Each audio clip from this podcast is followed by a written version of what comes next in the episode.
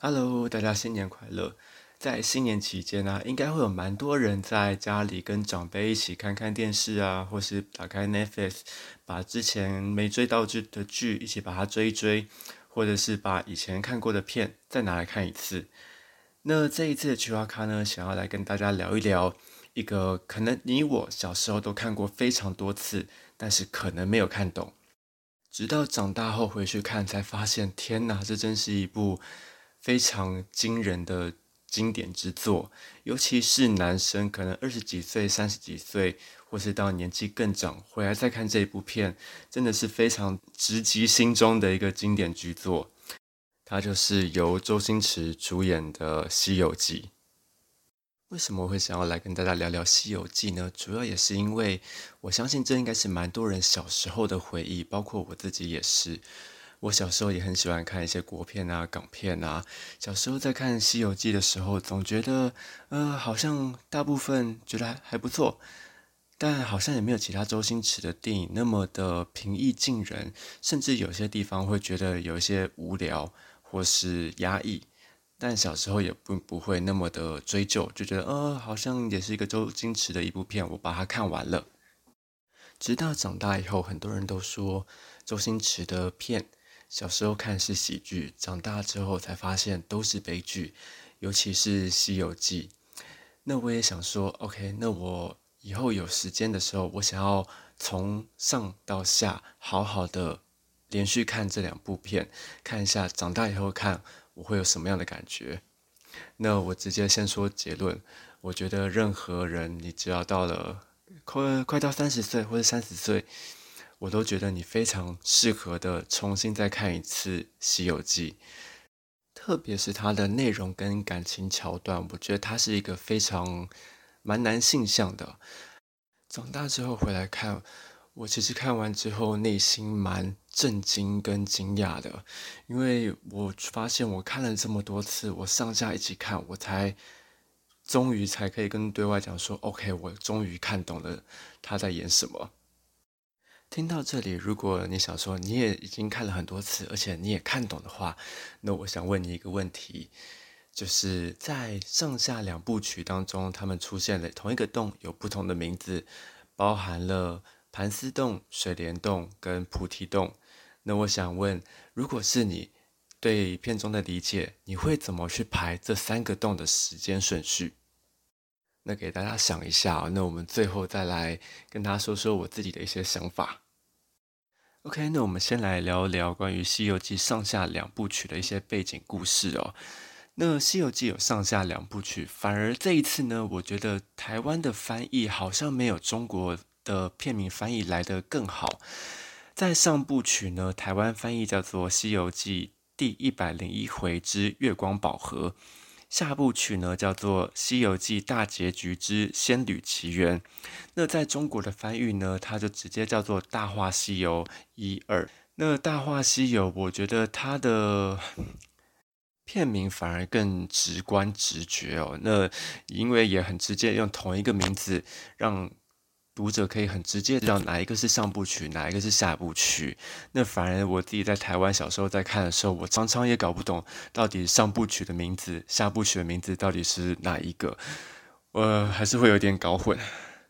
这上下两部曲呢是同时开拍，然后在一九九五年相隔了一个月上映了。当时在制作《西游记》的时候，是可以说是所有的制作标准都是一时之选。包含你看到了演员呐、导演呐、配乐呐，都是放到现在都是非常厉害的组合哦。怎么这样说呢？在九零年代啊，大概九二年到九五年的时候，可以说是周星驰整可以代表。这个整个香港电影的时候，包含在那个时候，大概在香港的卖座电影里面，十五座里面有七个都是周星驰的作品，而且前五名也都完全是周星驰的作品。从这个时候就可以看到，周星驰在那个时候可以说是非常的意气风发，也是一个香港的代表人物。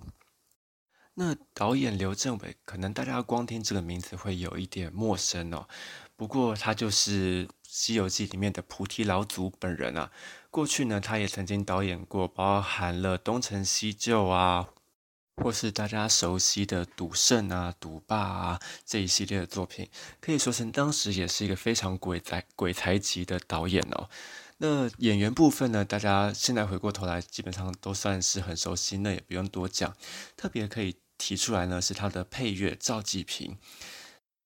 赵继平放到现在也是非常大师级的人物了。过去他配乐过《红高粱》《大红灯笼高高挂》《活着》或是《霸王别姬》这一类的经典作品，在两岸三地可以说是很指标性的一个人物了。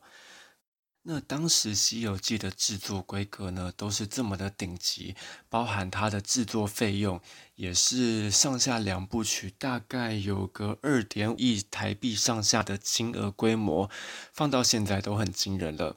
更何况当时啊，那这样是不是听起来一切都很棒？我们有鬼才导演，我们有一流的演员，我们有顶规的这个配乐，我们还有超高级、超豪华的制作费用，听起来一切都很棒。那那个时候也是属于这群人的年代，他们想说：“OK，我们就趁着上下两部曲，应该可以再创高峰。”但没想到，事实就是跟呃想象的有落差。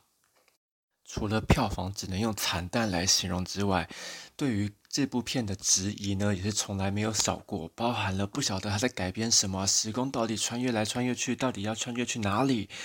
那民众不买单，票房失利，业界呢也不看好，认为这是一个失败的作品。那失败到呢，这个导演刘镇伟曾经一度远离香港到加拿大去避难，周星驰对这部片也是闭口不谈。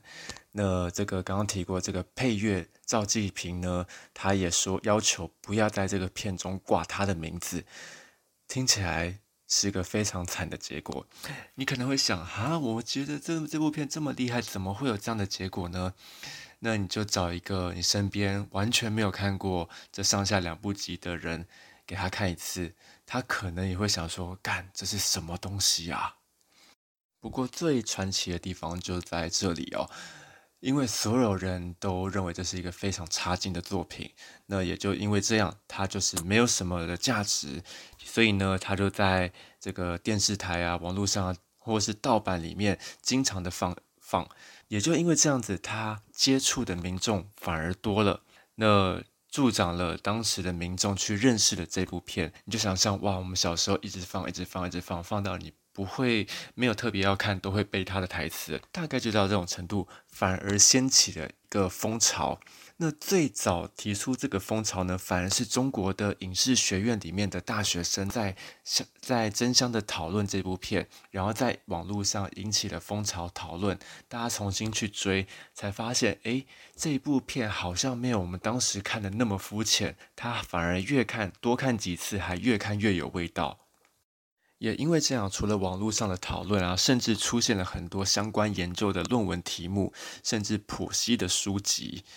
以现在回来回来看，我觉得光是加上下两部集的内容，我觉得这样的反应跟这个相关的论文研究，我觉得是完全合情合理，而且有必要的。反而是我认为导演刘镇伟，他不晓得他自己到底创作出了多么惊人的作品。为什么会这样说呢？因为在一九九五年上部曲、下部曲，这个《大话西游》一二就上映了嘛。后来也出现过很多致敬的作品，像是搞笑版很难看的什么《月光宝盒》啊，或是也不是那么好看的《西游伏魔》还是《降妖》之类的。那其实呢，正宗它是有突推出第三部的。就是相隔了这么多年，在二零一六年的时候，刘镇伟重新推出了《大话西游三》。如果你有特别注意过的话，你会发现《大话西游》一二三导演都是刘镇伟，编剧呢都是叫做季安。那季安呢就是刘镇伟的化名。那所以呢，包括这这看起来可以说是一个血统相当纯正的续集哦。那为什么我说刘镇伟他没有发现自己创作出多么惊人的作品呢？是因为后来他当时要推第三部曲的时候，很多人问他说是抱持个什么样的想法？那他在访谈里面说，回去看，呃《大话西游》一跟二的时候，他很多事情没有想明白，也觉得好像留下了很多空白，于是呢，他想要把这些空白给补上。那经过这么多年，他把这些事情想通了，所以他决定要推出《大话西游三》。不过这件事情我也觉得很有趣哦。呃，你可能不知道《大话西游》有推出三，